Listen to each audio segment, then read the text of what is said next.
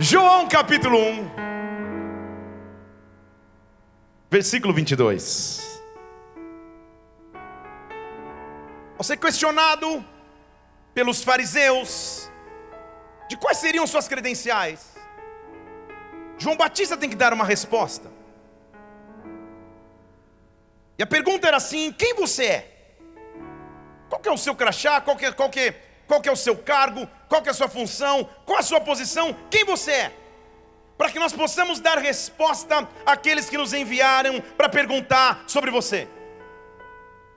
João Batista ministrava, fazia grandes moveres, coisas sobrenaturais aconteciam, e os fariseus estão perguntando: quem é você? Quem é você?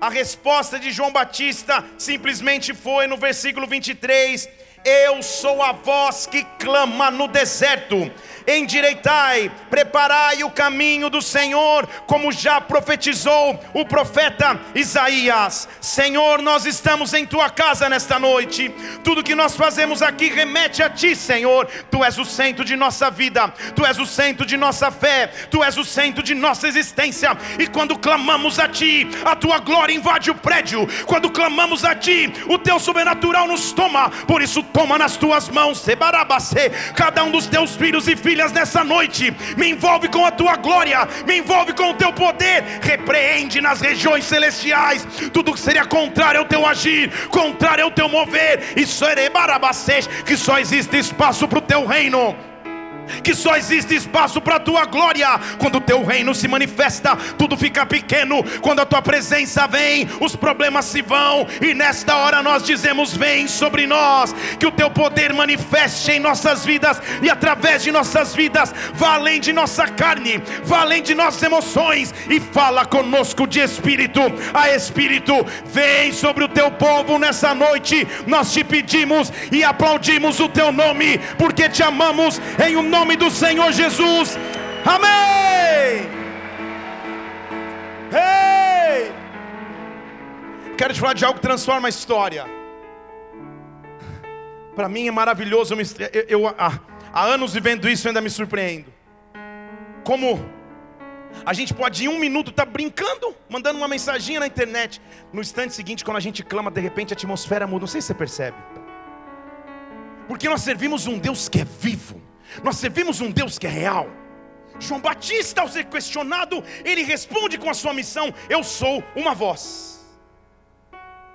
Uma das funções mais interessantes que nós podemos encontrar nas Escrituras.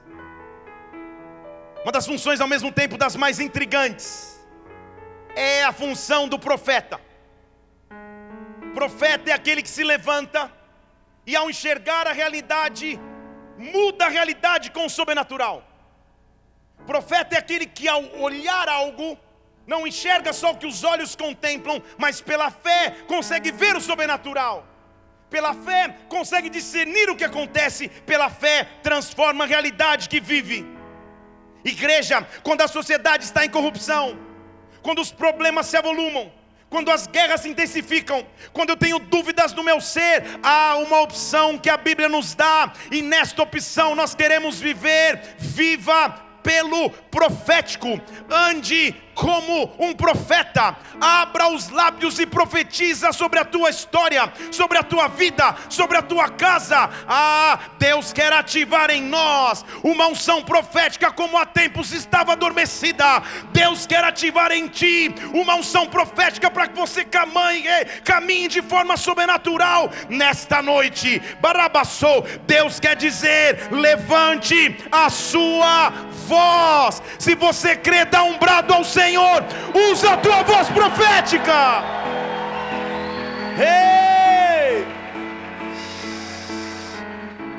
Nós iniciaremos hoje uma série de pregações que tem como objetivo falar sobre o profético nas Escrituras. Deus quer nos levar a viver no profético. Percorreremos a Bíblia em algumas gerações de profetas para entender sua relevância, sua importância. E ao mesmo tempo faremos um paralelo com os dias atuais em como nós podemos nos levantar de forma profética. Profecia não é somente dizer assim diz o Senhor. Um amigo meu uma vez falou assim: Cara, me disseram que eu tinha que ligar para uma profetisa, aquelas que revela tudo, sabe tudo. Sabe até o nome, sabe tudo. Me passaram o telefone, eu liguei. Eu liguei, ela atendeu e falou: Alô? Eu falei: Alô? Ela falou: Quem está falando? Ela falou: Desliguei. Você não entendeu, Pedro? Você vai entender quando chegar em casa. Profecia não é só isso. Profecia não é alguém que dá o raio-x da sua vida e, e, faz uma adivinhação. Viver no profético é um estilo que Deus nos chamou para caminhar. Andar no profético é a opção que nós temos em nossas vidas. Quando nós andamos no profético, quando nós nos tornamos vozes proféticas, Deus nos usa para transformar a realidade do presente. Então eu estou dizendo a você, nesta série de palavras, Deus vai te marcar de forma profética e sobrenatural. Eu quero que você faça uso da autoridade profética que Deus te deu, dos lábios que você vai ter para olhar circunstâncias, profeticamente mudar realidades, profeticamente mudar sentenças, profeticamente mudar destinos. Deus quer que nós vivamos no profético. Então, sabe o que vai acontecer em primeiro lugar? Deus vai abrir os nossos olhos. Deixa eu falar de novo. Deus vai abrir os nossos olhos. Efésios capítulo 1, versículo 17 apóstolo Paulo está dizendo: Eu oro para que o Senhor Jesus Cristo, o Pai da glória, vos dê espírito de sabedoria, revelação e conhecimento dEle. Pode deixar um pouquinho lá antes. Eu oro para que o, o, o, Senhor Jesus te dê espírito de sabedoria, revelação e conhecimento. Sabedoria, revelação e conhecimento estão disponíveis para mim e para você iluminando o versículo 18, os olhos do vosso coração, para que você saiba qual é a esperança da tua vocação, quais são as riquezas da glória da herança nos santos, e ao descobrir a sua esperança, reconhecer a suprema grandeza do poder que está conosco, aqueles que cremos, segundo a operação da força do seu poder, o mesmo poder que foi operado em Cristo, que ressuscitou dos mortos e agora está sentado à direita de Deus, acima de todo principado, autoridade, poder e domínio, todo nome que se nomeia não neste século apenas, mas no século vindouro. Ele sujeitou todas as coisas debaixo dos seus pés, ele é o cabeça sobre todos, e foi dado à igreja, seu corpo, o complemento daquele que cumpre tudo em todas as coisas, eu e você. O que ele está dizendo? Deixa eu voltar para ler em português. 18: Eu vou iluminar os olhos do seu coração. E quando os olhos do seu coração estiverem iluminados, você vai saber qual é a esperança da tua vocação. Deixa eu ler na linguagem de hoje. Eu vou abrir teu entendimento e compreensão para que você entenda o que você nasceu para ser. Qual é o teu propósito de vida? O porquê Deus te fez ser do jeito que, que, que você é, nascer onde nasceu, trabalhar com que trabalha, existe um propósito por trás de sua existência, e quando Ele abre os teus olhos, você passa a enxergar. O texto foi escrito originalmente em grego, e a palavra iluminado é fotociso que significa clarear, ilustrar, tornar evidente. Em outras palavras, eu vou desenhar, vai ficar claro, esclarecer espiritualmente alguém a respeito de sua missão. Deus vai iluminar o teu entendimento para que você veja claramente qual é a esperança de sua vocação. Esperança no grego desse texto é a palavra eupis, que significa a expectativa confiante de uma eterna salvação. Daqui a pouco eu vou começar a pregar, só estou te explicando. Ele está dizendo: Eu vou abrir os teus olhos, eu vou desenhar para você, vai ficar claro para você qual é a expectativa que você pode manter a sua vida, porque você vai ser salvo, resgatado. A tua expectativa não estará no sistema natural humano, não estará nas finanças do homem, não estará nos sistemas do homem. A minha expectativa vem do alto, e quando os meus olhos se abrem, eu passo a caminhar com nova esperança. Deus vai abrir os teus olhos para que você veja deixa eu falar em português, porque eu estou falando de profético. Deus vai te dar sonhos, Deus vai te dar visões, Deus vai te dar revelação na palavra. Há anjos de Deus passeando nesta casa nesta noite. Eu não sei se você sente, mas Ele está aqui, Ele está aqui. A resposta que você precisa, não sou eu que vou te dar. A resposta que você precisa está quando Ele abre os teus olhos e se revela a ti de forma sobrenatural. sobrenatural. Ei! Deus quer te fazer viver pelo profético. Levante a sua voz e ande pelo profético. Levante suas rei, barabacês, sua esperança e ande pelo profético. Quem anda pelo profético não se conforma com a realidade do presente, mas abre os olhos para enxergar a esperança. Há uma esperança para a tua vocação. Há uma esperança para a tua vida. Há uma esperança para a tua caminhada. Quando Deus abre os teus olhos, você passa a entender. Eu vou ler o versículo de novo lá para mim. Versículo 18. Ilumine os olhos do vosso coração. Você disse aleluia, outros também. Vou ler de novo.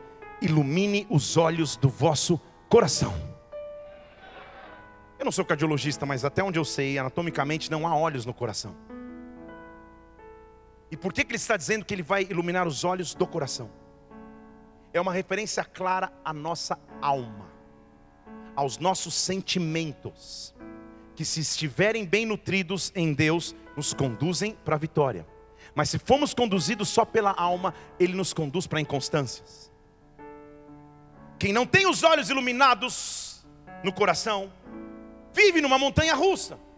Um dia crendo que Deus pode fazer tudo, em outro dia duvidando até do próprio Deus. Um dia animado, feliz, contente, saindo do culto cheio de fogo, cheio de unção, mas começa a segunda, as coisas vêm e o coração começa a ficar atribulado. E o coração começa a duvidar, ele ilumina os olhos do coração, para que eu não seja conduzido pela alma, mas que eu seja conduzido pelo Espírito, que eu seja conduzido por Deus e não por aquilo que eu sinto. Ele ilumina os olhos do coração para que eu entenda que há uma esperança maior do que o dia que eu vivo hoje, e a esperança é: eu vou andar e viver pelo profético. João Batista descobriu esse segredo. Nós começamos lendo João capítulo 1. Eu vou voltar um pouquinho nos versículos anteriores para você entender mais ainda o contexto. No versículo 19, o autor de João está dizendo: Este foi o testemunho de João os judeus enviaram sacerdotes vindo de Jerusalém e levitas para perguntar: Quem é você? Quem é você?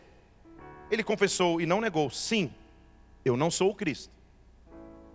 Porque ele caminhava com tanta autoridade, não haviam milagres, porque era algo que nunca ninguém tinha feito antes de Jesus, mas havia autoridade, havia batismo, havia pregação, havia voz profética de correção, que a primeira coisa que ele disse, eu não sou Cristo, tá? Então quem você é? Você é Elias? Ele falou, não. Você é o profeta? Não. Quem você é? Para a gente poder dar resposta àqueles que perguntaram quem você é. Quem você é? Não precisa de nome. Eu sou a voz. Eu sou a voz. Eu sou a voz que clama no deserto. Ó, vou me inscrever para trabalhar no The Chosen, cara. Eu sou a voz que clama no deserto. Prepare o caminho para o Senhor. João Batista não está falando uma circunstância ou acaso. João Batista vinha de linhagem sacerdotal. Afinal de contas, ele é filho de mergulhando a palavra toda quinta-feira às 8 horas. Zacarias, não aquele da sua infância, na Bíblia tem um Zacarias. Ele é filho de Zacarias. Porém, desta forma ele poderia usar roupas sacerdotais. Zacarias vem de linhagem sacerdotal. Ele poderia viver aos pés dos mestres da lei, mas ele escolhe ir ao deserto se vestir de vestes de animais, se alimentar de gafanhotos e mel. Todo profeta tem um pouco de loucura, não olhe para ninguém, continue olhando para mim. Todo profeta anda fora da casa em algum momento, porque ele está em outra realidade. Ele está andando no profético. Ele olha para aquelas pessoas e diz: Eu sou a voz. Eu sou a voz. Fale para alguém: Você é uma voz. Você é uma voz. Hum. No Antigo Testamento, quando um rei iria sair de seu palácio, quando o rei iria visitar uma cidade, é semelhante ao que acontece hoje. Você deve ter visto um bairro onde as, onde as coisas não estão tão organizadas, não está pintado a, a, a guia, as, as gramas estão altas e assim vai. De repente, a notícia que vai passar ali uma grande autoridade, talvez o prefeito, o governador, um presidente. Você vê que alguns dias antes, até meses antes, vão começar a cortar grama, vão pintar com aquela tinta que é quase água branca na, na, na calçada. Eles vão dar uma organizada. Eles estão preparando o momento onde vai passar a autoridade. No Antigo Testamento havia alguém que tinha a mesma função. Essa pessoa era chamada de arauto do rei. O arauto preparava a estrutura para que o rei pudesse chegar. Então ele vinha antes, preparava a estrutura e ele gritava na cidade: Eis que o rei vem. Atenção, o rei vem. O rei, prepare-se, porque ele vai passar. O rei vem. Quando João Batista faz menção de ser voz, lembre-se, ele está respondendo para fariseus que conheciam a lei. Ele está dizendo: Eu sou um arauto. Eu fui chamado para preparar o caminho para que o rei venha para ajustar a grama, para pintar a calçada, para colocar tudo em ordem, o rei vem. Não, eu não sou o Cristo, não, eu não sou o profeta, mas eu sou aquele que prepara o caminho para que ele venha. Quem anda no profético é aquele que pisa onde pisar, na escola, na faculdade, no cinema, na igreja, e prepara o caminho do rei, prepara o caminho para o rei. Ah, quem brada profeticamente está anunciando nas regiões celestiais, tudo que não dá glória a Deus, os teus dias estão contados. Você não entendeu? Isaías 48, se eu não me engano, versículo 11. Se for, põe na tela, Data Soul. Se não for, disfarça. Isaías 48, 11. A Bíblia diz: Deus não divide a glória dele com ninguém. A minha glória eu não vou dar a ninguém. Isso quer dizer que aonde ele for passar, se algo não dá glória a ele, isso vai ter que bater em retirada. Então o arauto vem e diz assim: em Deus não tem enfermidade, em Deus não tem angústia, em Deus não tem escassez. Então estou anunciando: o rei está vindo. Tristeza pode ir embora, enfermidade pode ir embora, aflição pode ir embora, medo pode ir embora, porque o meu rei vai chegar. O meu rei vai chegar. E quando ele chegar, ele vem com olhos como chama de fogo, ele vem com os pés de latão reluzente, ele vem com autoridade, ele vem com poder. Quem anda no profético, eu não sei se você sente, mas só de falar no profético, algo sobrenatural acontece eu estou declarando profeticamente sobre a tua vida. Acabou, o tempo de ausência de presença de Deus, de ausência de paz, de ausência de alegria. Deus está mudando o teu cenário, Deus está mudando a tua realidade. Use a sua voz profética e clame. Eu sou a voz. Eu sou a voz. Só que João Batista é o cara, porque ele está respondendo, lembre-se, a fariseus, caras que conheciam a lei. Então a frase que ele usa não é uma frase ao vento, ele está usando uma frase que, que os caras conheciam. Em uma frase ele resume quem ele é, ele mostra que ele conhece a história. Porque Isaías é um profeta que profetizou no período do cativeiro. Só que houve um momento que Deus deu a Isaías profundas revelações, até mesmo messiânicas. Ele se torna um profeta de esperança, um profeta que mostra que amanhã vai ser melhor. E ele diz, em Isaías capítulo 40, versículo 1: O povo está em cativeiro, o povo está em desespero, o povo está em total desesperança, e ele diz: Consolai o meu povo, diz o Senhor.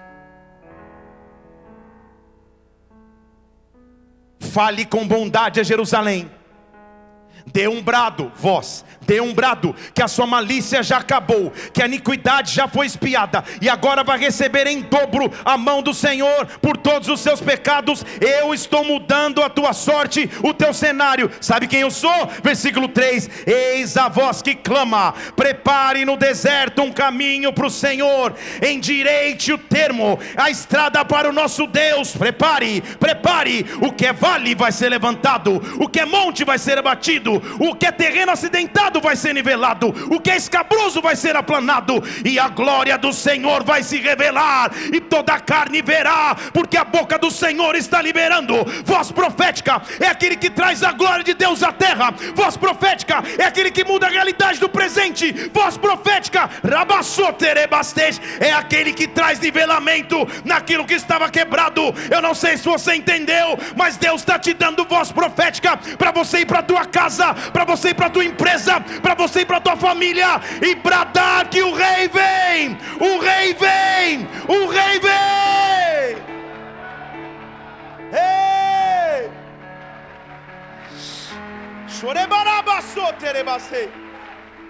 Quem tem voz profética pode dizer, sei lá, eu já coloquei as minhas vestes brancas. Estou só te. Vamos dançar. Mar. Ora vem, Senhor Jesus. Isso quer dizer Maranata, tá? Maranata. Xerebarabacê. Tem fogo nos olhos eu não imaginava.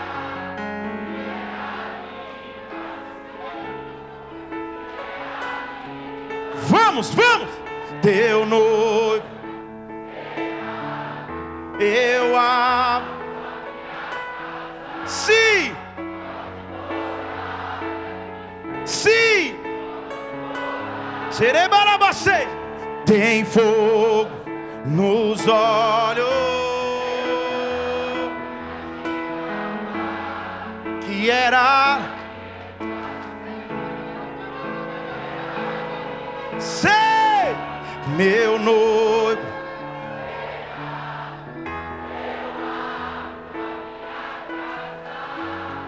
Pode morar aqui. Quem tem voz profética de autoridade entra no cenário e diz: Senhor, vem, Senhor, vem, Senhor, vem, entra nas minhas emoções, entra na minha casa, entra na minha família. Senhor, vem, Senhor, vem, Senhor, vem. Catababassou, xeterebarabassou, xoterebarabababacei, xoterebarabassou. Espírito Santo, vem, vem, acende a voz profética mais uma vez, acende a voz profética de novo, vem.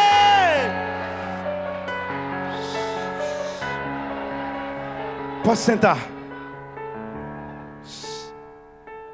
Eu já estou vendo um dia que eu não vou conseguir terminar a mensagem. Mas isso não é ruim, não. João Batista está revelando um segredo.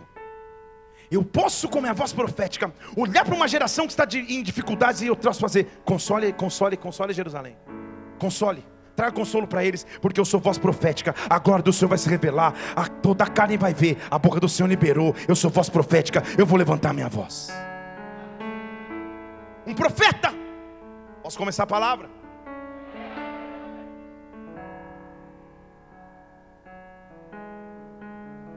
Não devia nem falar. Podia até falar em código, vou falar em português. Líderes intercessores da casa. Percebam o que a partir de agora eu vou estar confrontando aqui. Que era o que até então existia e não existe mais. Porque Deus quer levantar profetas que transformam a sua geração. Contudo, por muito tempo, Jezabel tenta calar a voz da profecia. Jezabel tenta calar a voz de um novo mover, de um novo derramar, de um romper novo sobre as nossas vidas. Mas como voz profética, como João Batista de nossa geração, eu e você temos autoridade de dizer: Espírito de Jezabel, o teu trono caiu. Espírito de Jezabel, o teu trono não tem mais poder. Espírito de Jezabel, você não tem mais autoridade.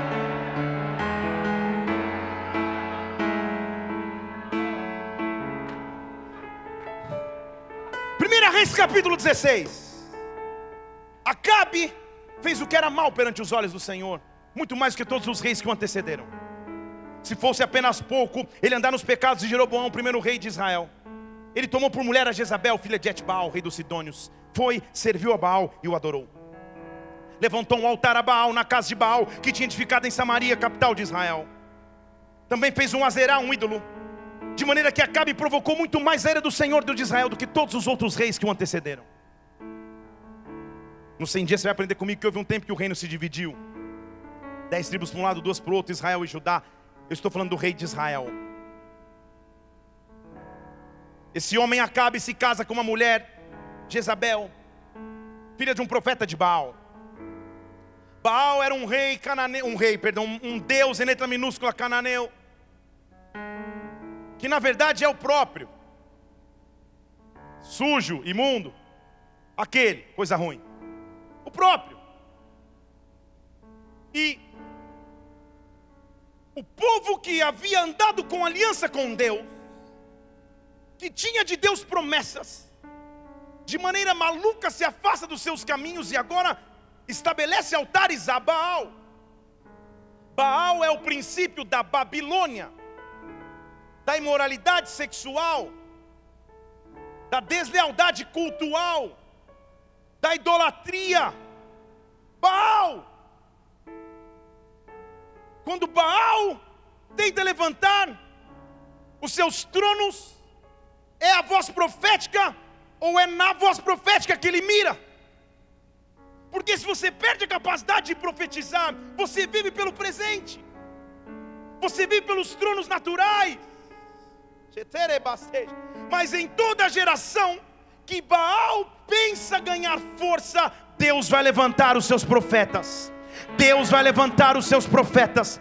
Deus vai levantar os seus profetas. Jezabel era alguém que levantava os seus cultos pagãos, que levantava a imoralidade, que nominava o seu esposo Acabe, que a manipulava para conquistar. Com uma principal missão: calar a voz profética calar a esperança de Israel, mas nada impede o agir e o mover de Deus. Acreditava-se principalmente de Baal, que ele era o Deus das chuvas. E falar de um Deus de chuvas para um povo agricultor, esse é o Deus preferido de todo mundo, que você faz chover, então graças a Deus, da chuva. Até que um dia, sem nenhuma necessidade de apresentação, sem dizer de onde ele veio, a não ser o nome da, da região, sem dizer em que escola ele estudou, que igreja ele frequentou. 1 Reis capítulo 17 diz que então Elias surgiu. Vou falar de novo. Então Elias surgiu. Porque num avivamento assim que os profetas surgem assim que as vozes proféticas se levantam. Então Elias surgiu. Profeta que é profeta, não tem medo de usar sua autoridade. Porque ele se levanta, e lembre-se que Baal era, de acordo com eles, o Deus que controlava as chuvas. Ele se levanta e diz para Acabe: Acabe, vive o Senhor Deus de Israel em cuja presença eu habito, base de profeta é presença de Deus. Que não vai mais chover, não vai cair nem orvalho sobre a terra, a não ser que eu autorizar. Deixa eu falar de novo aqui, porque tem que ter autoridade para fazer um negócio desse. Hein? Acabe, o problema não era chuva, o problema era a idolatria a esse Deus. Estão aqui? Vocês estão achando que quem dá chuva é Baal? Jezabel, você está achando que, que, quem dá chuva é, é, é o, o ídolo que você instaurou aqui em Israel? Deixa eu dizer. De acordo com Deus que eu habito em Sua presença, de acordo com Deus que eu sirvo, não vai mais chover até o disser que pode chover. Um dia eu fui pregar na, na igreja sede em São Paulo. Eu já até contei a história, então não vou contar de novo. Era só para poder contar mesmo, que a gente vai ficando repetitivo, mas. E antes de eu começar a pregar, um morcego entrou no prédio. Ele dava uns rasantes assim. E começou todo mundo rindo. No começo eu achei que era uma irmã cheia da unção, porque ela fez. Ah! Falei, meu Deus. Aí eu vi um morcego, foi embora. Aí eu, eu vi, cara, tava todo mundo com medo, fiz uma piadinha. Ah, diz que morcego pega o cabelo das pessoas, então eu tô, eu tô garantido, tudo bem para mim. Todo mundo riu. Mas eu comecei a falar, cara, não vai dar para pregar. Como vou pregar na hora da pregação com o morcego dando rasante na cabeça das pessoas? Aí, me deu uns cinco segundos de ousadia. Eu falei, a partir de agora, em nome do Senhor Jesus Cristo, esse morcego não voa mais aqui. Você diz aleluia, e eu pensei, o que foi que eu fiz? Porque se o morcego dá um rasante, acabou, né? Gente, vamos para casa, hoje não deu nada certo. Falei, Senhor, que um atalaia ache que a zeladoria mate, mas por favor, não me deixa passar essa vergonha. Eu não sei explicar o que aconteceu, ao mesmo tempo que eu sei. Nunca mais, nem um segundo sequer, aquele morcego apareceu. Voz profética é aquele que, tomado da presença de Deus, fala algo com autoridade que sabe que não foi ele. Fala, cara, meu Deus, e agora? O que, que eu fiz? Porque Elias se levanta para confrontar o que Israel estava caído e prostrado. Baal.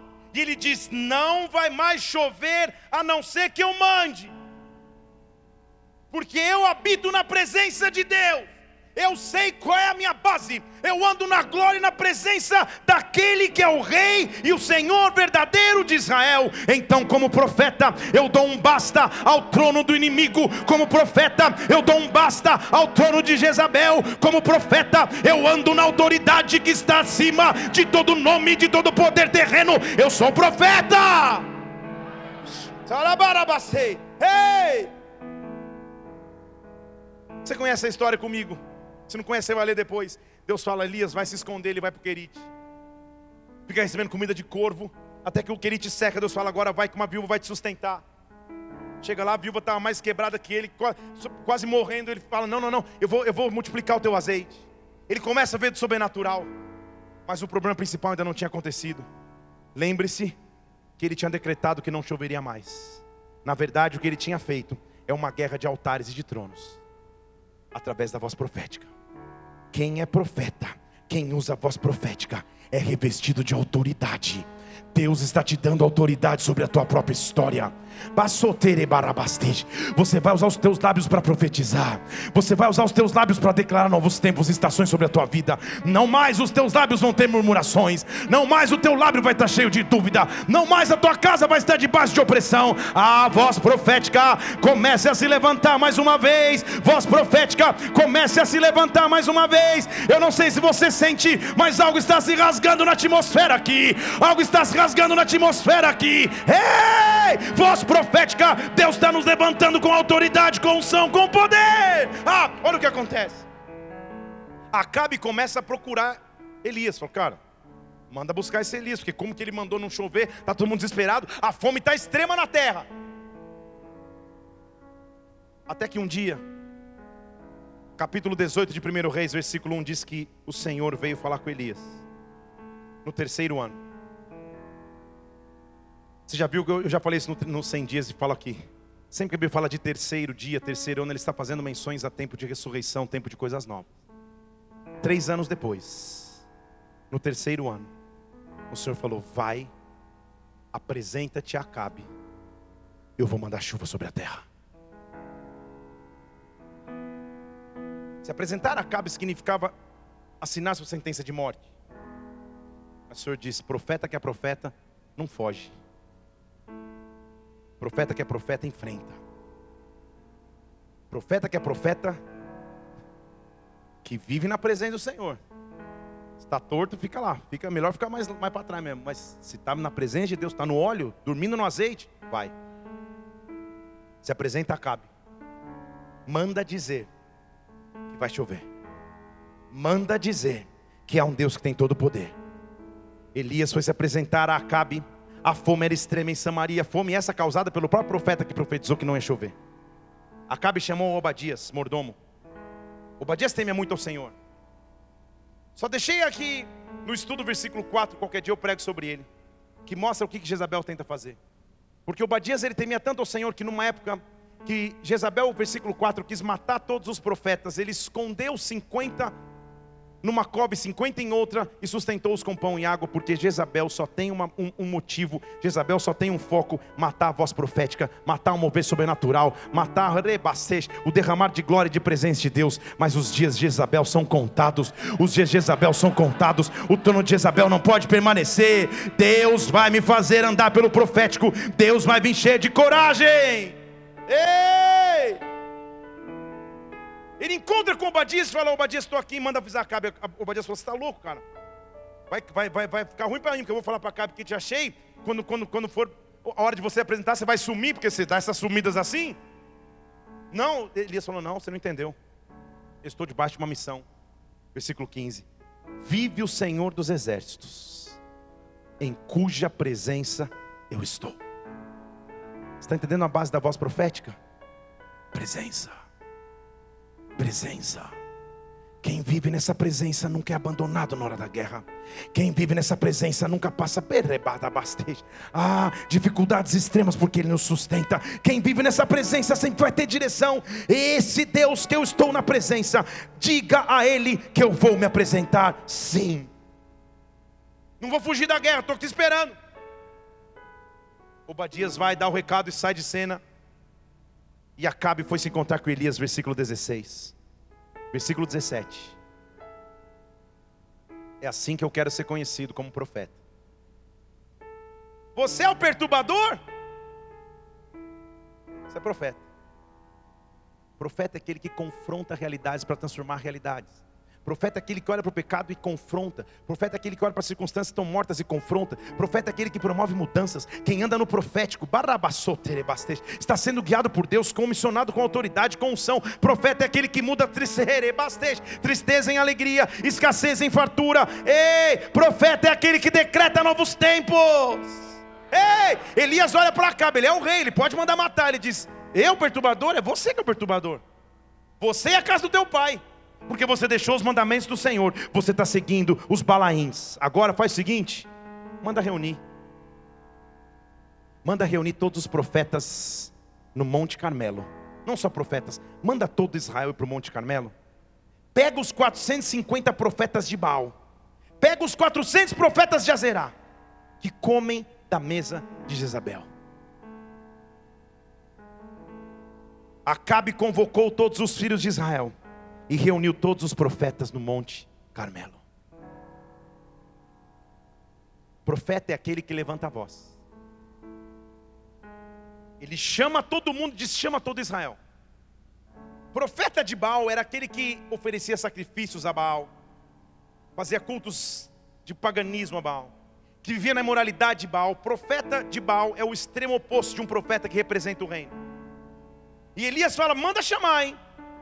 A nação e os profetas, vamos nos reunir no monte.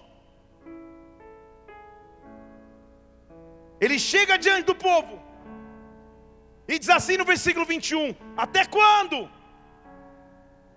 Porque profeta é aquele que pode dar um basta, profeta é aquele que pode mudar cenários. Até quando? Até quando vai permanecer desta maneira? Até quando vocês vão cochear entre dois pensamentos? Se querem seguir o Senhor, segue. Se quer Baal, segue. Não dá para fazer os dois. E o povo não respondeu nada. E sabe o que Elias diz? Só eu fiquei. Profeta, às vezes não anda com a maioria. Esse foi do fundo, esse profeta bradou aí. Profeta, ele anda à parte mas com quem ele anda, com aqueles que ele anda, são os transformadores da realidade natural. Só ficou eu. Os profetas de Baal são 450. Só tem eu, mas eu sou profeta. Só tem eu, mas eu sou representante do alto. Só tem eu, mas eu ando e moro na presença de Deus. Eu não sei quais são os tamanhos dos obstáculos que estão à tua frente. Eu não sei quais são os tamanhos dos desafios que estão te propostos. Mas se só ficou você, celebre porque você ficou. Se só ficou você, celebre porque o teu Deus não te abandonou. Se só ficou você, levanta a tua voz profética e transforma. Ei!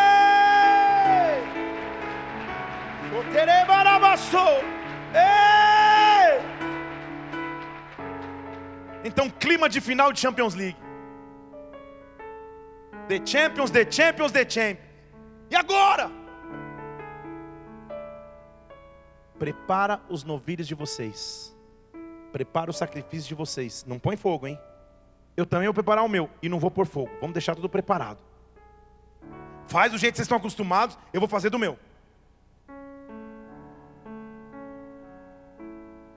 E tomando o novilho, prepararam.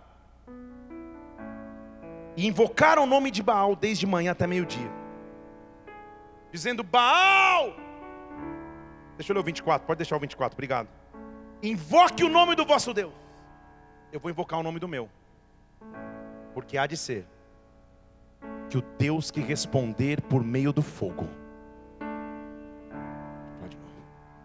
há de ser que o Deus que responder por meio do fogo, há de ser que o Deus que responder com meio do fogo, há de ser que o Deus que responder de forma sobrenatural, este é Deus, este é Deus. Eu estou chamando como profeta sobre a tua vida o fogo do Espírito Santo que vai começar a agir nas tuas decisões, o fogo do Espírito Santo que vai começar a agir no teu ministério, o fogo do Espírito Santo que vai começar a agir na tua casa.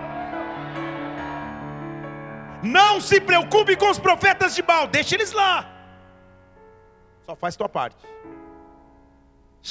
Prepara teu sacrifício, porque a maneira de responder é uma: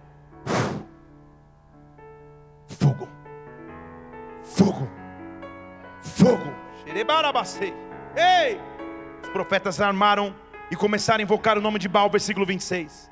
De manhã até o meio-dia, dizendo: Baal, responde. Baal responde. Cri, cri, cri. Baal! Sabe aquela pessoa que você manda um WhatsApp na segunda-feira? Não olha para ninguém, muito menos para mim. Meio-dia dizendo, tudo bem? Sexta-feira, 11 da noite. Oi, tá tudo bem? Como tá? Passou a semana, a pessoa reage como se nada tivesse acontecido. Baal estava assim. Visualizou duas vezes. Ticou duas letrinhas azuisinhas ali. Nada. Nada. O que Baal pode produzir tem limitação.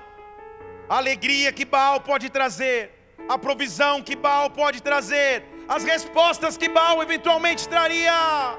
Na hora de um genuíno clamor, não há resposta. Ele começou a gritar. Criança com etiqueta 0125. Ele começou a gritar. Aí uma mãe levanta no Carmelo e vai, criança 125. Teve um dia num culto que eu fui pregar, sem brincadeira, eu chamei acho que umas 700 vezes o número.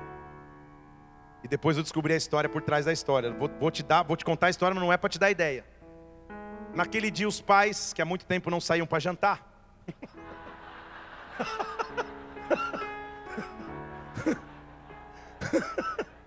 Você já entendeu a história? Uma creche dessa bem feita? Então espero que você, 125, esteja aqui entre nós, mas. Só Jesus. Muito bem. E o pior é que a, moça do infantil ligou, já que não vinha. E a mãe respondeu assim: Vou falar baixinho que eu estou no cinema, mas daqui a pouco. Eu não estou inventando. Foram jantar e foram no cinema, já que o culto demorava e assim vai. Muito bem. Tem nada a ver com a pregação, mas é que eu me lembrei aqui. Não vou te dar ideia, hein? Pelo amor de Deus. Muito bem. Clame a Baal. Veja se ele responde. Clame a Baal. Veja se a intervenção dele vai ser suficiente na sua vida. Clame. Elias é demais. Porque o versículo 20 diz que ele, ei, Versículo 27 diz que ele falava assim: Ei, clama mais alto. Quem sabe ele foi jantar com a esposa, clama mais alto. Quem sabe ele não está ocupado, está dormindo, clama mais alto.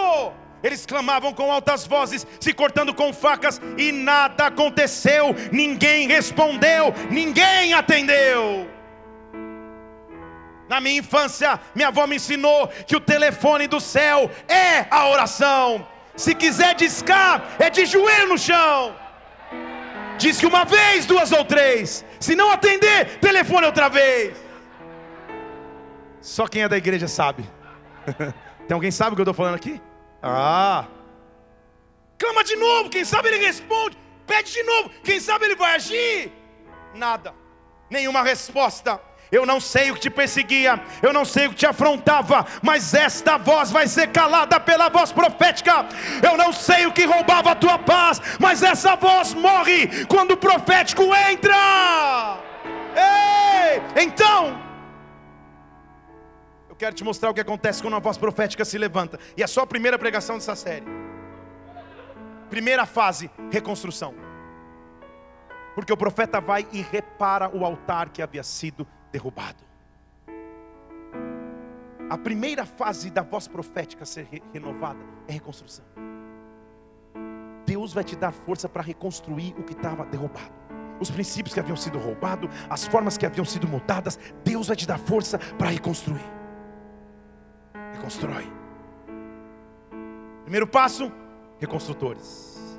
Fale comigo, reconstrução qualquer área da sua vida, ministério ou família que estava derrubado e caído, Deus está te dando força para reconstruir. Deus está te dando força para reconstruir. Deus está te dando força para reconstruir. Igreja Bola de Neve Curitiba, nós já estamos vivendo um tempo de reconstrução sobrenatural, de sonhos, de estratégias, de visões, mas o profético vai começar a entrar em atuação. Ele nem começou a profetizar, ele só está reconstruindo. Depois que eu reconstruo, agora eu lembro, aliança. Fale comigo, reconstrução, aliança. Porque diz o versículo 31 que ele pega 12 pedras, conforme os números das tribos dos filhos de Israel, dizendo: Israel será o teu nome. Quem havia feito isso, você já sabe, foi Josué ao atravessar o Jordão, ele pega 12 pedras e levanta um altar. O que ele está fazendo simbolicamente é dizendo: Nós estamos vivendo uma nova travessia como profético, eu estou fazendo atravessar de um lado para o outro. Nós estamos entrando numa nova terra prometida. Vamos pegar as pedras, vamos fazer aliança. Lembre-se que a nação estava dividida. Eram dez tribos de um lado, duas do outro. Ele nem se importa com isso. Para mim é uma coisa só. Eu vou pegar todo mundo e vou unir. Profeta que é profeta, que destrói a Jezabel, reconstrói e traz unidade e aliança novamente. Ei! Reconstrói, mostra aliança, mostra unidade. Mostra que há uma consagração e uma separação para quem é profeta. Com as pedras, ele edificou um altar com o nome do Senhor. Você está comigo aqui? Ele pegou 12 pedras, gente. Demonstração da aliança. Ele falou: não precisa de mais nada. 12 pedrinhas. Esse altar se chama Nome do Senhor. E ele abriu uma vala onde cabiam duas medidas de semente. Ele separa o altar da multidão. Ele separa o altar da multidão. Deixa eu falar de novo. Ele separa o altar da multidão. Agora, não há informação por acaso na Bíblia. Do nada ele diz que nesta vala cabiam duas medidas de semente. Sabe o que ele estava mostrando? O altar não é de separação, o altar é de plantio. Pega as tuas sementes e não vai jogar aos pés de Baal. Joga no altar. Coloca aos pés do altar. Coloca aos pés do Senhor. Os sonhos, a esperança, os projetos de futuro que você tem, traz para o altar. Traz para o altar. Traz para o altar. Altar esse que você já restaurou, altar esse que você já lembrou que tem aliança com Deus, agora faz um caminho para que sementes possam ser lançadas novamente, para que sonhos possam brotar novamente. E... Oh, quando a voz profética vai começando a se levantar, Ah, o altar vai começando a ser restaurado. Berebaço, chatarabacê. Armou a lenha, dividiu o novilho, colocou sobre a lenha e disse: Encha de água quatro cântaros e derrame sobre o holocausto, derrame sobre a lenha. Pastor, não entendi nada. Calma que eu vou te explicar. A resposta é não. Tem torneira, igreja? Tem água encanada? Como que eu vou pegar quatro cantos de água? Cântaro aproximadamente, aproximadamente, tem entre 150 a 200 litros. É uma talha. Sabe o que ele está dizendo? Montou o altar, agora vai para o secreto, carregar água, para que a água possa encher o altar. Tinha um negócio para falar aqui, mas não vou, mas vou. Você lembra comigo o que Jesus fez no seu primeiro milagre? Ele repetiu Elias. Ele falou: Quer milagre? Vai encher cântaros de água. O altar sou eu, tá? Então fica tranquilo, eu já estou aqui. Vai encher cântaros de água. Altar restaurado. Chegou a hora de trabalhar. Chegou a hora de pegar os cântaros de água e derramar sobre o sacrifício. Não vai fazer sentido nenhum, porque você quer fogo e o cara está mandando pegar água. Agora, o profético só vem para aquele que tem resiliência. Vamos falar em português? Persistência. Vamos falar em português mais claro, para aquele que não pede para sair. Porque olha o que ele diz. Quando eles enchem de água, sabe o que ele diz? Faz de novo. Faz de novo. Faz mais uma vez. Não desiste no meio do processo. Não desiste no meio da caminhada. Faz de novo. Deus, mas eu quero fogo. Ele diz: calma. Deus, mas eu quero calma. Só repara o altar primeiro. Porque o que você não está percebendo, ei, é que enquanto você está trabalhando igual um doido sozinho, restaurando o altar sozinho, 450 profetas de Baal estão te assistindo. Eles já clamaram, eles já clamaram o seu Deus, nenhuma resposta chegou. Deixe eles continuarem olhando. Eu estou aumentando o número de espectadores que verá o tamanho da minha glória. Eu estou aumentando o número de espectadores que verá o tamanho do meu poder. Ei! Eles enchem de tanta água que a água começa a entrar e, e, e toma conta das valas, enche de água o altar, fica tudo inundado. Então, na hora de oferecer sacrifício, é tempo de levantar a voz, profeta. Deixa eu falar de novo: é tempo de levantar a voz, profeta. É tempo de levantar a voz. Elias, o homem que eu nem sei direito a história mas que teve autoridade para parar a chuva de cair em Israel por três anos. Ele se chega diante do altar e diz: Senhor, Deus de alianças, Deus de Abraão, Isaque e Israel que hoje seja manifesto que existe um Deus em Israel. Eu sou teu servo e eu caminho debaixo da tua palavra. Eu caminho debaixo da missão que o Senhor me deu. Os meus olhos se abriram para que eu ande. Os meus olhos se abriram para que eu veja a minha vocação. Ei, eu não sei se você sente, mas algo sobrenatural de Deus está sobre nós nessa noite. Ei, ei, barabaçoterebase, ei. Ele deve olhar para os céus, eu imagino o povo está assistindo, os profetas de Baal estão só olhando e esperando. Israel está todo assistindo. O que vai acontecer agora? Sabe o que ele disse? Senhor, responde-me, responde-me. Não para que eu tenha mais seguidores no Instagram, não para que eu seja um profeta popular, Não para que todos vejam como eu sou ungido, responde-me. Para que todos saibam que há Deus em Israel, responde-me. Para que o povo conheça que tu és Senhor, responde-me. Para que todos saibam que tu és Deus, responde-me. Responde-me. O que Deus está me mostrando em visão é você entrando na tua semana clamando a Ele, é você chegando na tua casa, levantando as tuas mãos aos céus e clamando é você aqui no culto, levantando os teus braços, clamando ao Senhor: responde-me, responde-me. Profetas de Baal estão me cercando, profetas de Baal estão me oprimindo, Jezabel está me perseguindo, responde-me. Oh!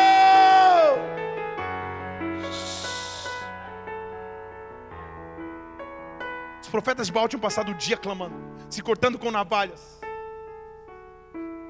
Eliseu calmamente restaurou o altar, cavou uma vala, foi buscar três vezes água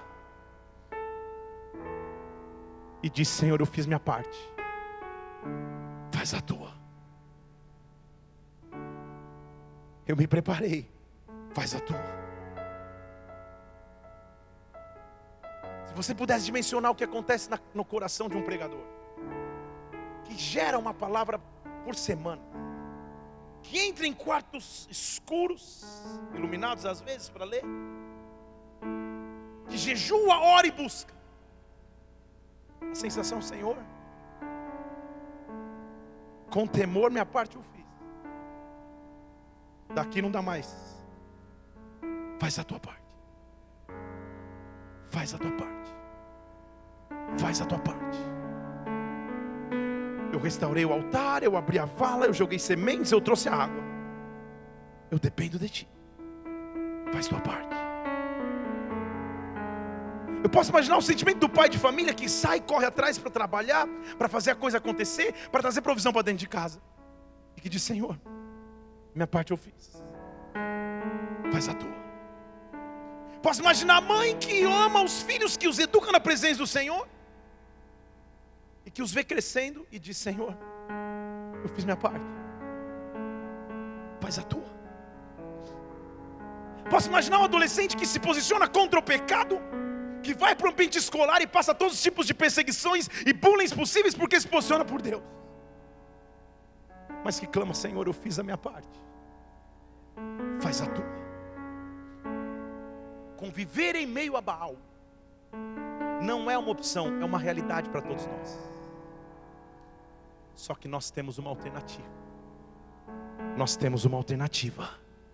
E eu estou profetizando sobre a tua semana. Eu estou profetizando sobre a nossa igreja. Eu estou profetizando sobre o nosso estado. Eu estou profetizando sobre a tua vida. Responde-me, Deus. Responde-me, Senhor. Eu fiz a minha parte, eu te busquei, eu clamei, eu tenho fé. Eu levantei minha voz profética. Responde-me, responde-me, responde-me, responde-me, responde-me, responde-me. A multidão está assistindo. Os profetas de Baal estão vendo. Os altares de idolatria estão firmados. Responde-me, responde-me, responde-me. Versículo Brebarabacê 38 diz que então caiu fogo do céu. Oh, fogo, fogo, fogo, fogo caiu fogo de Serebacê, veio o fogo do Senhor que consumiu o holocausto, além as pedras, lambeu a água, fogo. Quando o fogo se manifestou, a Bíblia diz que o povo caiu de joelhos ao chão, prostrados, dizendo: Só o Senhor é Deus, só o Senhor é Deus, só o Senhor é Deus. Eu não sei se você entende, eu estou dizendo que o que vai acontecer na tua vida hey, vai deixar as pessoas ao seu lado dizendo: Só o Senhor é Deus, só o Senhor é Deus, só o Senhor é Deus. Fogo! Fogo!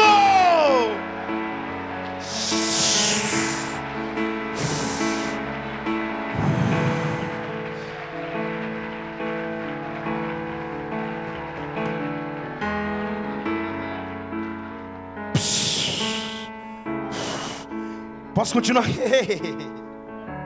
Então, terminando, mais 42 minutos eu termino. Ele diz assim: o fogo está caindo, a glória está vindo.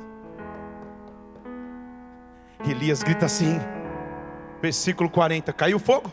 Está vivendo glória? Então faz o seguinte: agarre agora os profetas de Baal, nenhum deles vai escapar, nenhum deles vai escapar, não vai sobrar nenhum profeta de Baal para contar a história, não vai sobrar nem Deberebastej, nenhum atei, nenhum que vem contra a voz do Senhor na tua vida para contar a história, agarra os profetas de Baal, nenhum deles vai escapar.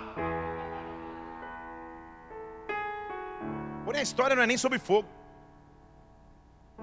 a história é o meio do caminho para que a chuva venha. O fogo é só um, o, o pacote bônus. Quando isso acontece, quando o fogo vem, Elias vira para Acabe e diz assim: Acabe, pode se preparar, come, bebe. Eu estou escutando o ruído da chuva. Não tinha uma nuvem no céu, não tinha um trovão no céu mas profeticamente no interior dele ele já estava vendo a chuva acontecer. Geração de profetas é a geração de homens e mulheres que escuta o ruído antes da chuva chegar.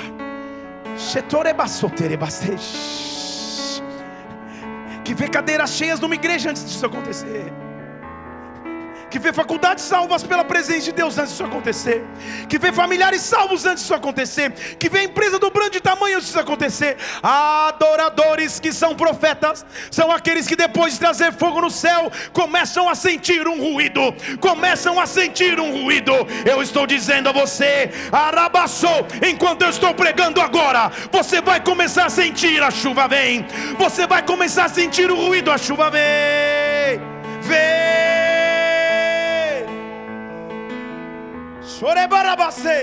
Ei! Eu estou sentindo algo vai mudar. Eu estou sentindo algo vem. Ninguém enxerga, ninguém vê, mas eu sinto.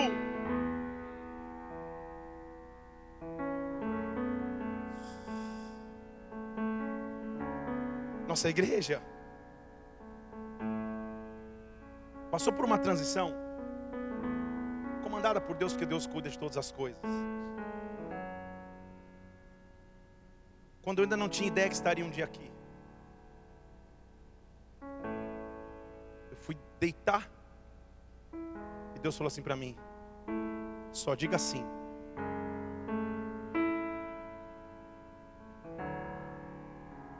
Só diga assim,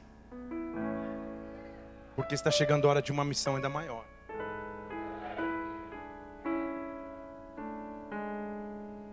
Profetas são aqueles que sentem o ruído antes da chuva começar. Se você está cheio de ruídos aí no teu interior, é porque a chuva já vem. É porque a chuva já vem. É porque a chuva já vem. Profeta de verdade não precisa olhar para o céu para ver a chuva chegando. Profeta de verdade sente no interior que alguma coisa está acontecendo. É profeta. A figura mais próxima de profeta é aquela mãe que você tem em casa que fala: leva o guarda-chuva, vai chover. Uma cidade como Curitiba, isso é fácil. Não há indício de chuva, mas eu sinto. Não há indício de resposta, mas eu sinto. Ei! Ele manda Cabe, vai embora, Cabe, vai chover. Você vai ser pego no meio do caminho com chuva. Faz três anos que não chama, vai chover. Eu estou escutando. E a ruído, versículo 41. E não é garoa, hein? Há ruído de abundância. Há ruído de abundância, há ruído de abundância. Eu estou profetizando sobre a tua casa, eu estou profetizando sobre as tuas finanças, eu estou profetizando sobre a nossa igreja, eu estou profetizando sobre a tua família. Há ruído de abundância, vozes proféticas que se levantam nesta hora. Há ruídos de abundância, há ruídos de abundância. Ei! Acabe, corre! E agora, igual eu, semelhante ao, ao, ao morcego, sabe o que Elias fez? Agora, Senhor, deixa eu entender o que eu fiz. Porque eu disse que vai chover. Então, sabe para onde eu vou? Eu vou para o lugar da minha vitória mais recente. Está aqui. Eu vou voltar aonde o fogo já caiu. Eu tenho base de referência do teu, do teu poder, do teu tamanho. O Senhor não é desconhecido de mim. O Senhor já fez coisas grandes na minha vida. Eu vou voltar lá. Em cima do monte, eu vou me prostrar de tal forma que a minha cabeça fica entre os joelhos. Eu treinei em casa e o alongamento não está em dia, não vou fazer. Eu vou me curvar de tal forma que a minha cabeça fique dentro do joelho. Sabe o que isso quer dizer? Eu não vou ouvir vozes exteriores. Eu vou escutar a sua voz. Ele chega para o treininho dele e fala: Vai checar se vai chover. Lembra que para altar precisa de, de, de resiliência? E o cara foi. Olhou, nada. Eu estou pensando, cara, Elias está louco. Ao mesmo tempo, eu vi o fogo cair. Eu vi a glória de Deus. Elias, tem nada, hein, meu? Tem nada. Volta lá. Mais uma vez. Elias, pois não, nada. Mais uma vez. Nada. Vai mais uma vez. Nada. Diz a Bíblia em Gênesis capítulo 1 que Deus, ao criar o mundo, criou em seis dias e descansou no sétimo. Você vai continuar buscando até você entrar no meu descanso. Quando você entender que é descansar em mim, aí você vai começar a ver. Depois de ver por sete vezes, ele volta e diz assim: Cara, Elias, não sei se eu estou ficando doido, não sei se é mudança, mas eu estou vendo uma nuvem. Mas para ser sincero, Elias, ela tem o tamanho da mão de um homem.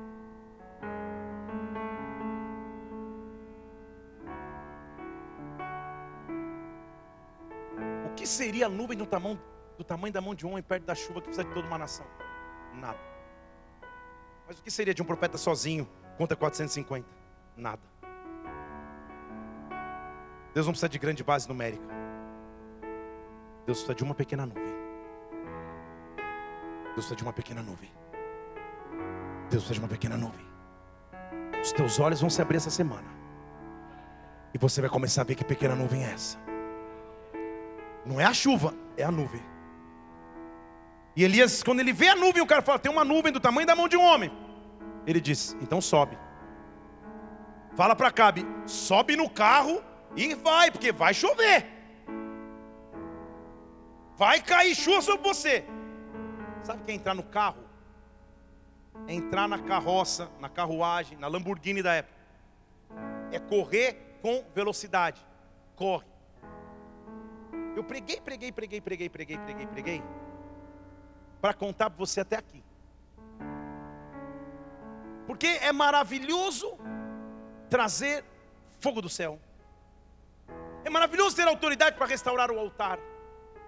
É maravilhoso olhar a nuvem e dizer vai chover. Mas o que vai acontecer com o profeta agora não tem explicação. Porque Acabe entra no carro, aperta o botãozinho, vira a chave. Está indo embora, que vai chover. Elias está onde, gente? Elias está onde? No monte. Elias está em cima do monte.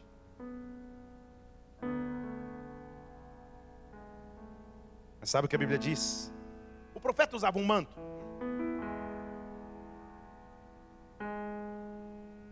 Uma capa do profeta. O que a Bíblia diz, Acabe está no carro, está na Lamborghini, na Ferrari, na Brasília, está andando. Estão aqui? O profeta está no monte. A Bíblia diz que daqui a pouco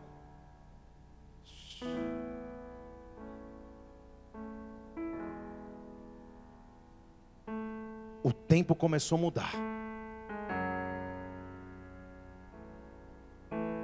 Aquilo que ele sentia aqui dentro, ele começou a ver ali fora.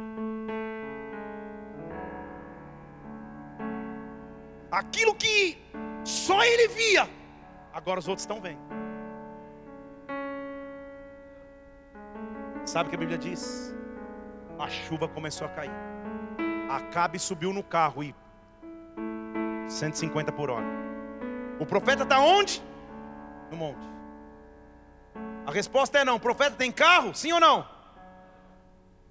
quando cai a chuva, quando ele anda no profético, ele está com a capa. Sabe o que a Bíblia diz, versículo 46? Ele cingiu os lombos. Sabe o que é cingir os lombos? É pegar a parte de baixo da capa, colocar dentro do cinto.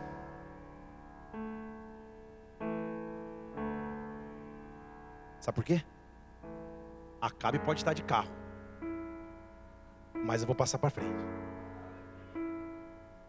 Acabe está no carro, deixa ele correr no carro dele. Só estamos preparando aqui. Alongamento, pá, vou guardar a capa. Sabe por quê? Porque a mão do Senhor está sobre mim. E o milagre não é o fogo, o milagre não é a chuva, o milagre é o vigor. Porque agora que eu estou preparado, acabe no meio do caminho, daqui a pouco eu. Vai chover? A maior característica do profético é a aceleração. Deus vai fazer coisas na sua vida que você vai ficar meio acelerado, falando: Senhor, o que está acontecendo, Pai? O que está acontecendo sobre mim? O que está acontecendo sobre mim, pai? Eu estou sentindo uma força. Elias começou: O que está acontecendo? Estou em cima do Carmelo aqui. Eu vi a nuvem. A capa está lá longe. Sabe o que vai acontecer? Cingindo os lombos. Coloca a capa no cinto. Se prepara. A Bíblia diz que então ele não veio andando. Ele não veio rastejando. Ele não veio pulando. A Bíblia diz que ele começa a correr. Ele começa a correr. E quando ele corre, quando Deus dá a ele uma força sobrenatural, a Bíblia diz que ele corre, corre, corre. E ele passa diante de Acabe Deus está nos dando força para correr. Deus está te dando força para correr. Ei, entenda, entenda.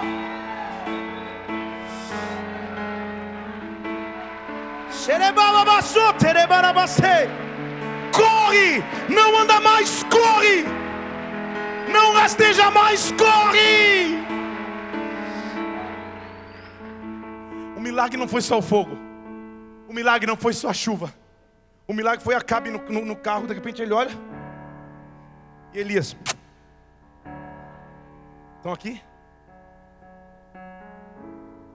Deus vai começar a te dar um vigor sobrenatural.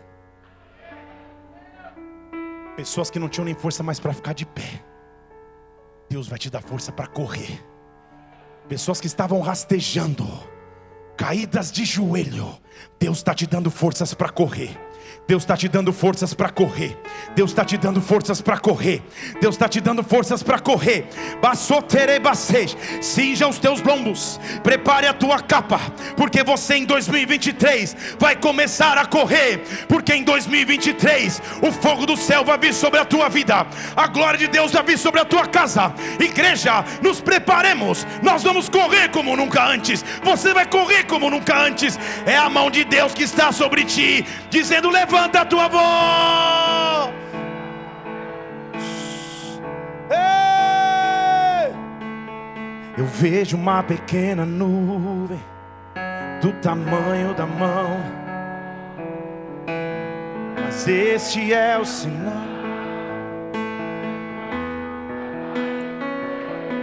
Ei! Eu vejo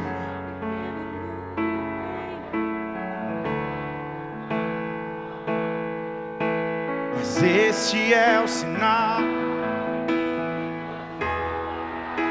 Sim, faz chover.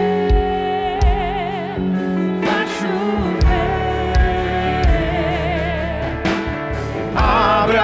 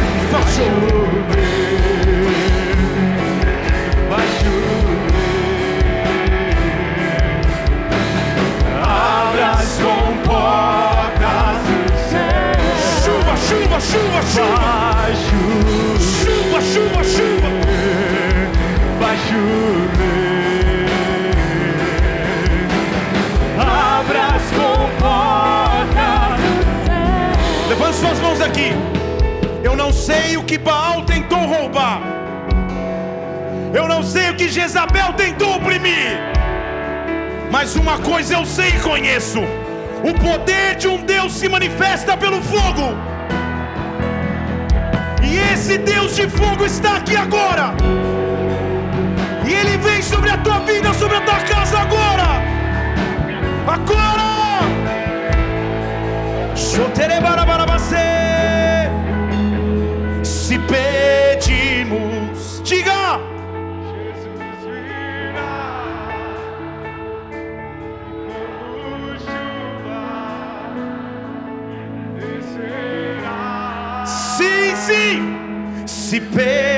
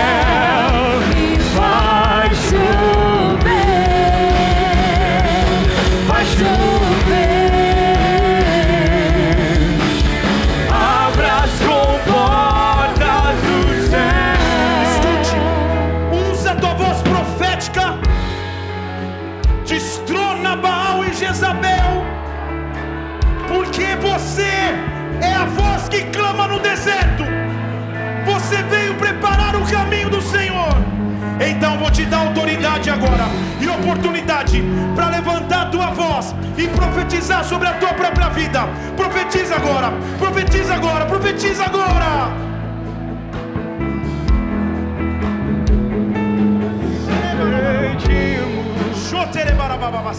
Jesus virá.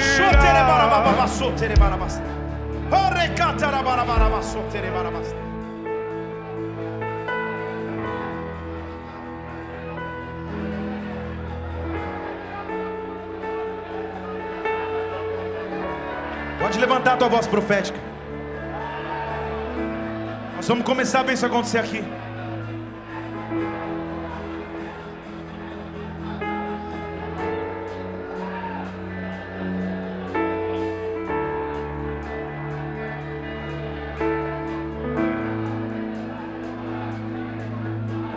Eu vou pedir para diaconia e presbitério se posicionar perto da ceia. Nós consagramos a Ti esses elementos, Senhor. Este suco representa o Teu sangue, esse pão representa o Teu corpo dado por nós. Que essa ceia represente o preparar do caminho para que o Senhor venha, para que a Tua glória se manifeste. Nós te adoramos em nome do Senhor Jesus Cristo. Podeis servir. Todo aquele que crê em Jesus Cristo como Senhor e Salvador é convidado para esse momento de ceia. Se prepare para ceiar com Ele. Eu vejo uma pequena nuvem do tamanho da mão de um homem. Esse é a sua chuva vai descer. Eu vejo uma pequena nuvem do tamanho da mão de um homem. E esse é o sinal que a sua chuva vai descer. Vai chover, vai chover. Abra as comportas dos céus e vai chover,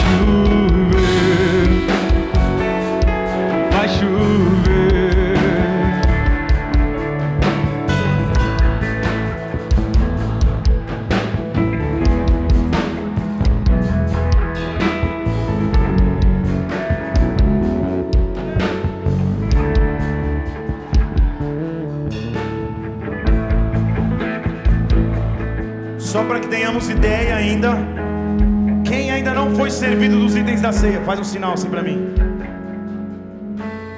Isso, nós vamos chegar até vocês aí. Diaconia, presbitério, tá?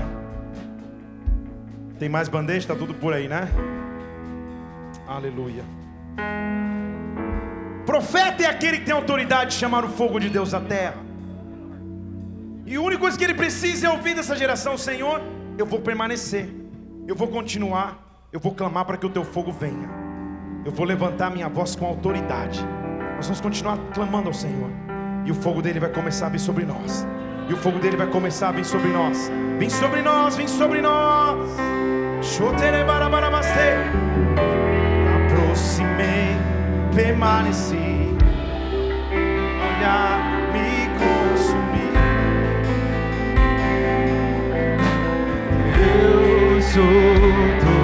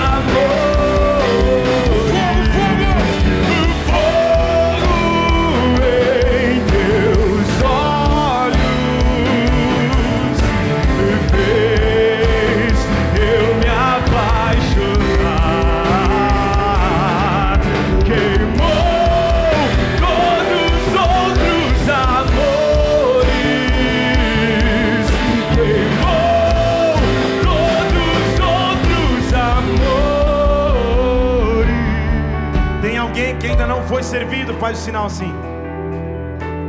Minha irmã na câmera aqui em cima, ó. Vamos ver quem vai ter a coragem de subir as escadas. Isso.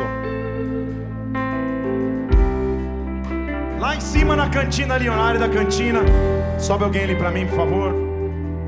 Enquanto isso, os diáconos e presbíteros que já serviram podem subir no altar. Juntamente com todos os diáconos, presbíteros e pastores que estiverem aqui da igreja, subam no altar também. Me aproximei, permaneci.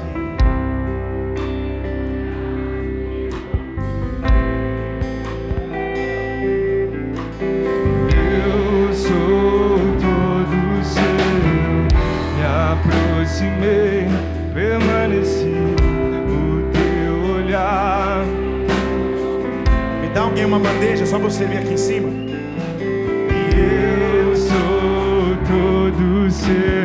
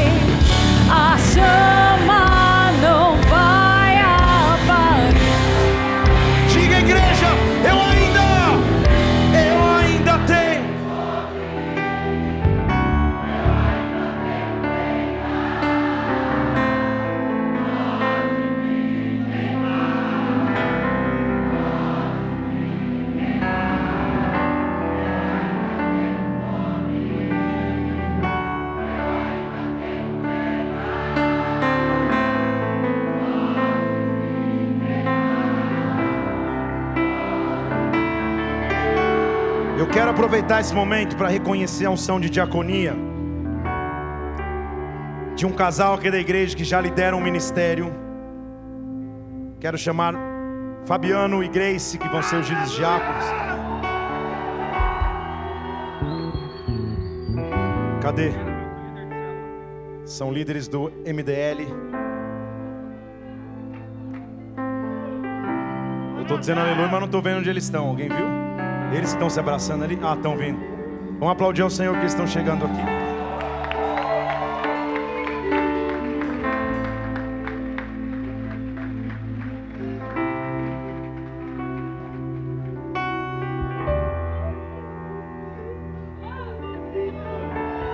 Se aqui.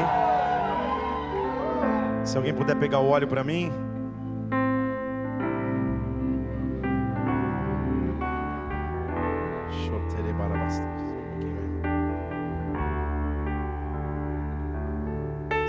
Nessa atmosfera profética e apostólica, nós queremos separar esse casal para diaconia nesse ministério e dizer que o Senhor flua com autoridade, com unção e com poder em suas vidas, Pai. Dá a eles um cajado na condução daquilo que o Senhor os chamou. Abre os seus olhos para que eles enxerguem a esperança de sua vocação, Pai. Eu, como pastor, nós, como igreja, Senhor, eu, como sacerdote, os separo e os consagro para a diaconia nesse altar, Senhor. Em o nome do Senhor Jesus Cristo. Repete assim comigo: Nós, Igreja Bola de Neve, reconhecemos a autoridade e a unção para a diaconia que está sobre as suas vidas. Em nome de Jesus, Amém. E amém. E amém. Oh, eu ainda tenho fome.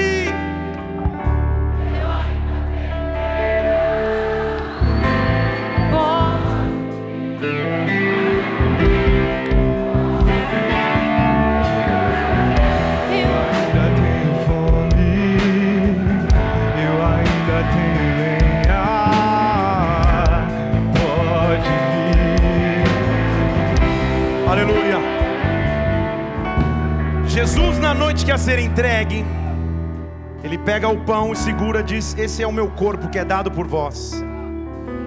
Todas as vezes que vocês o fizerem, façam em memória de mim, em memória do corpo dele entregue na cruz. Você pegou um pedacinho de pão aí que está na tampa, comamos.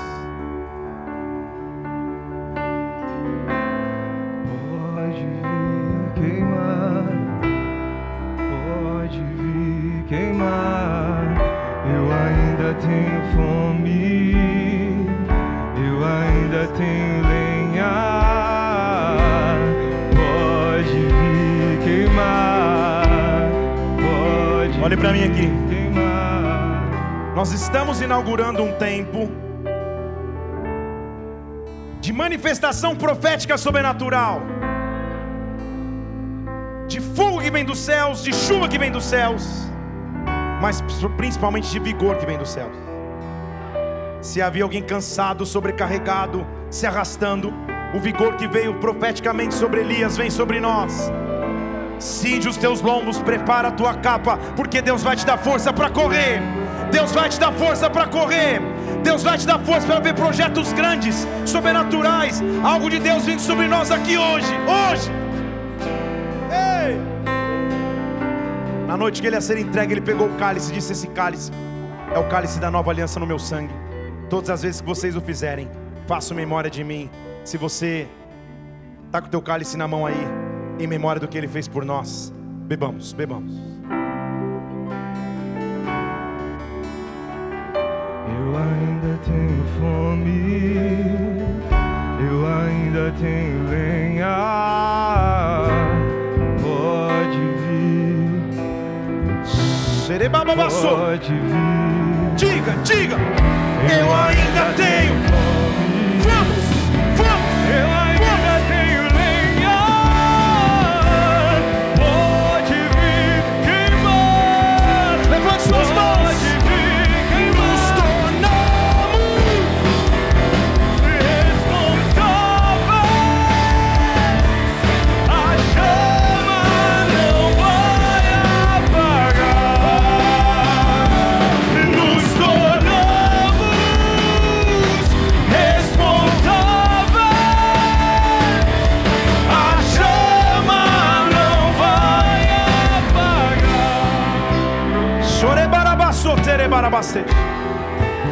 Senhor, dá a essa geração autoridade para clamar e o fogo dos céus descer sobre a terra. Nos dá autoridade para andarmos no profético, para vivermos o sobrenatural.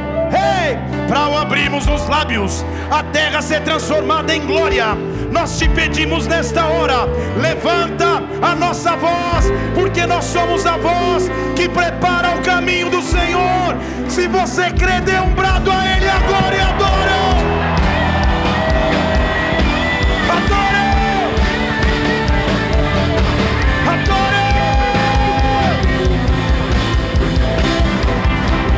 Morte venceste, o véu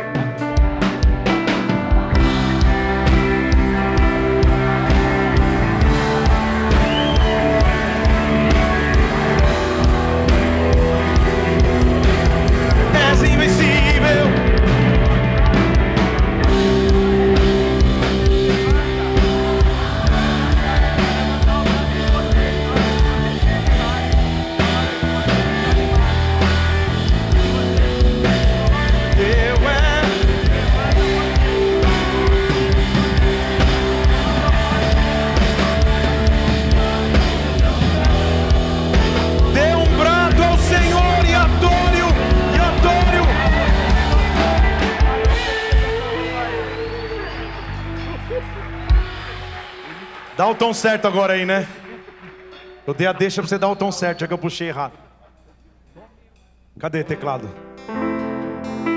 A morte venceste, o véu tu rompeste, a tumba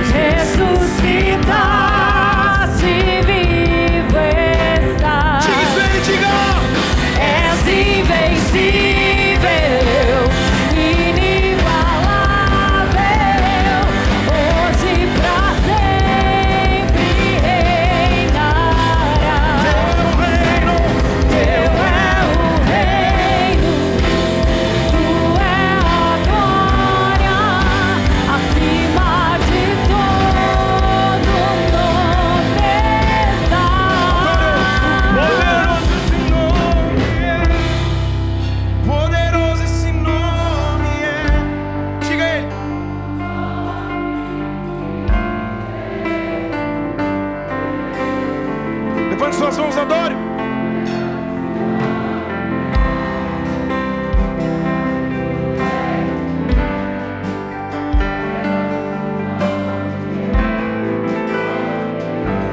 Para nós terminarmos, levante suas mãos, adore. Poderoso esse nome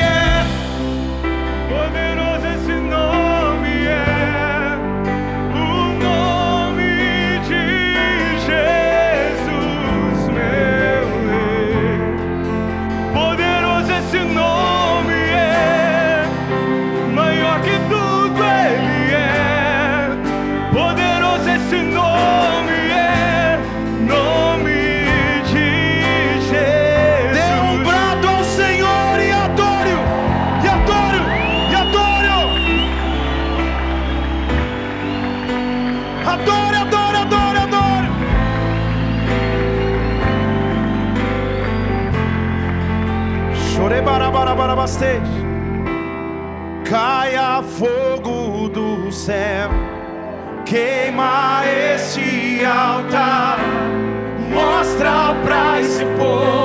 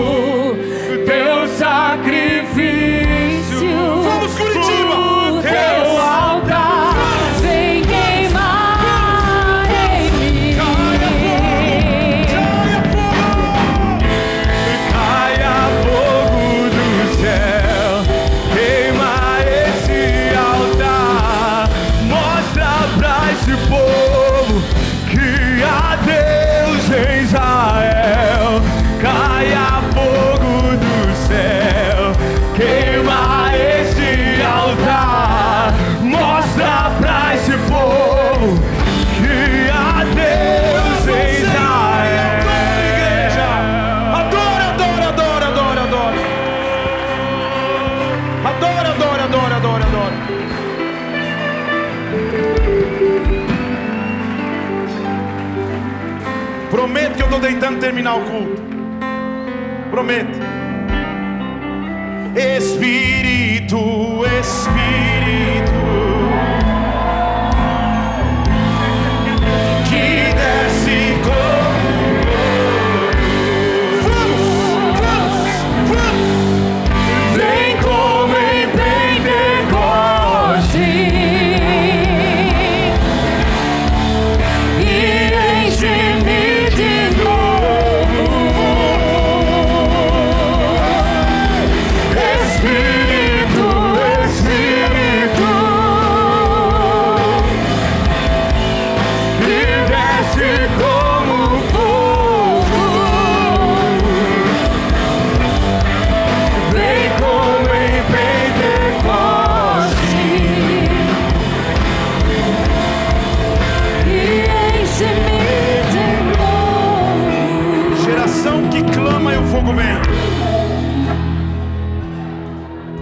Nós vamos parar todos os instrumentos agora. Você vai levantar as tuas mãos, eu quero que você veja o que acontece quando o fogo de Deus vem sobre uma casa. Pode parar tudo. Pode parar todos os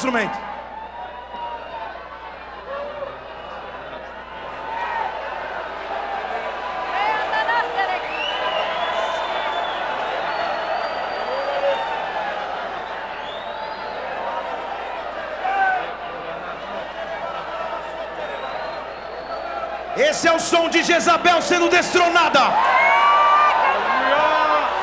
Esse é o som de profetas se levantam.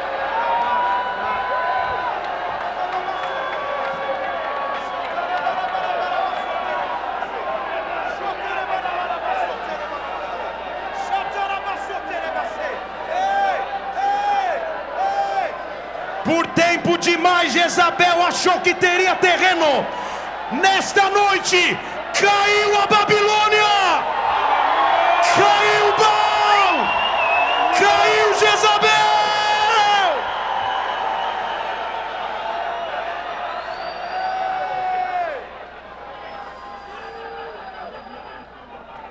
Talvez, Xerebabaçô, terebaçê.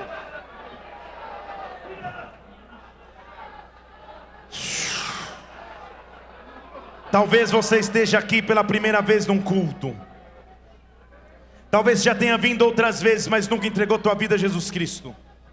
Se você quer entregar a tua vida a Ele, eu vou orar por você e você vai procurar no final do culto que vai ser agora o balcão do Boas-Vindas, ali a sala do Boas-Vindas para a gente orar por você. Se você quer entregar a tua vida a Jesus, faz uma oração comigo, Senhor Jesus. Senhor Jesus, Nesta noite, nessa noite, eu te entrego a minha vida. eu te entrego a minha vida. Eu volto aos teus caminhos. Eu volto aos seus caminhos. Porque eu sei, Porque eu sei. tu és meu rei, Tu és o meu rei. tu és o meu Senhor. Tu és o meu Senhor. Eu creio em ti. Eu creio em ti. Pai, eu oro por pessoas que hoje se entregam pela primeira vez a ti. Espírito Santo, salva-os por completo, resgata-os por completo. Escreve os seus nomes no livro da vida e os salva, nós te pedimos em nome do Senhor Jesus, em nome de Jesus. Nós vamos acabar o culto agora. Se você fez essa oração, você vai deixar o teu nome nas pranchetas ali. E nós vamos poder acompanhar a tua vida, a tua história. Nós vamos terminar o culto. Culto que dá vontade de virar vigília. O culto oficialmente acaba, mas extraoficialmente ele continua no teu carro, na tua casa, ao dormir, ao levantar, ao acordar, ao ser acordado na madrugada. Porque Deus está levantando uma geração profética. Uma geração profética. Pela última vez antes de terminar, levante suas duas mãos aos céus.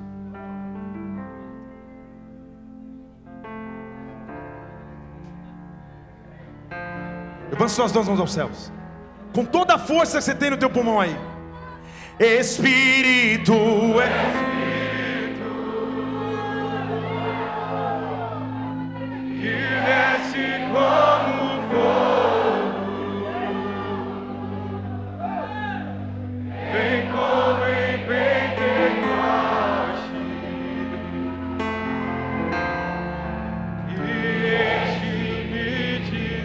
aumenta a tua voz. Fala mais uma vez para terminar. Espírito, Espírito.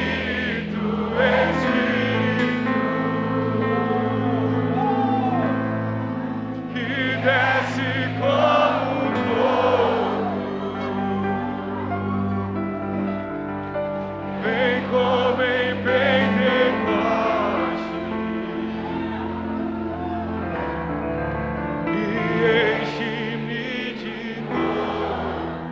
Fale comigo, se Deus é por nós, quem será contra nós? O Senhor é meu pastor, e nada me faltará. Vamos todos orar juntos. Pai nosso, estás nos céus.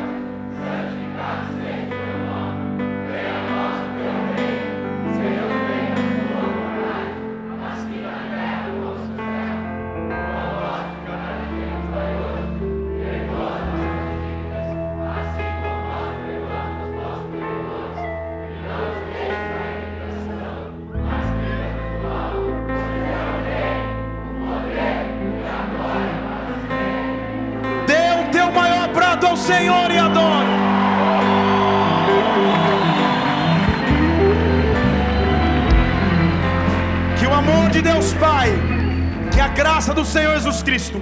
Que a unção do Espírito Santo repouse sobre a tua vida. Que Deus te abençoe. Vai para uma semana de vitória. Viva pelo profético. Deus te abençoe. Até quarta e até domingo. Vai na paz. Deus te abençoe.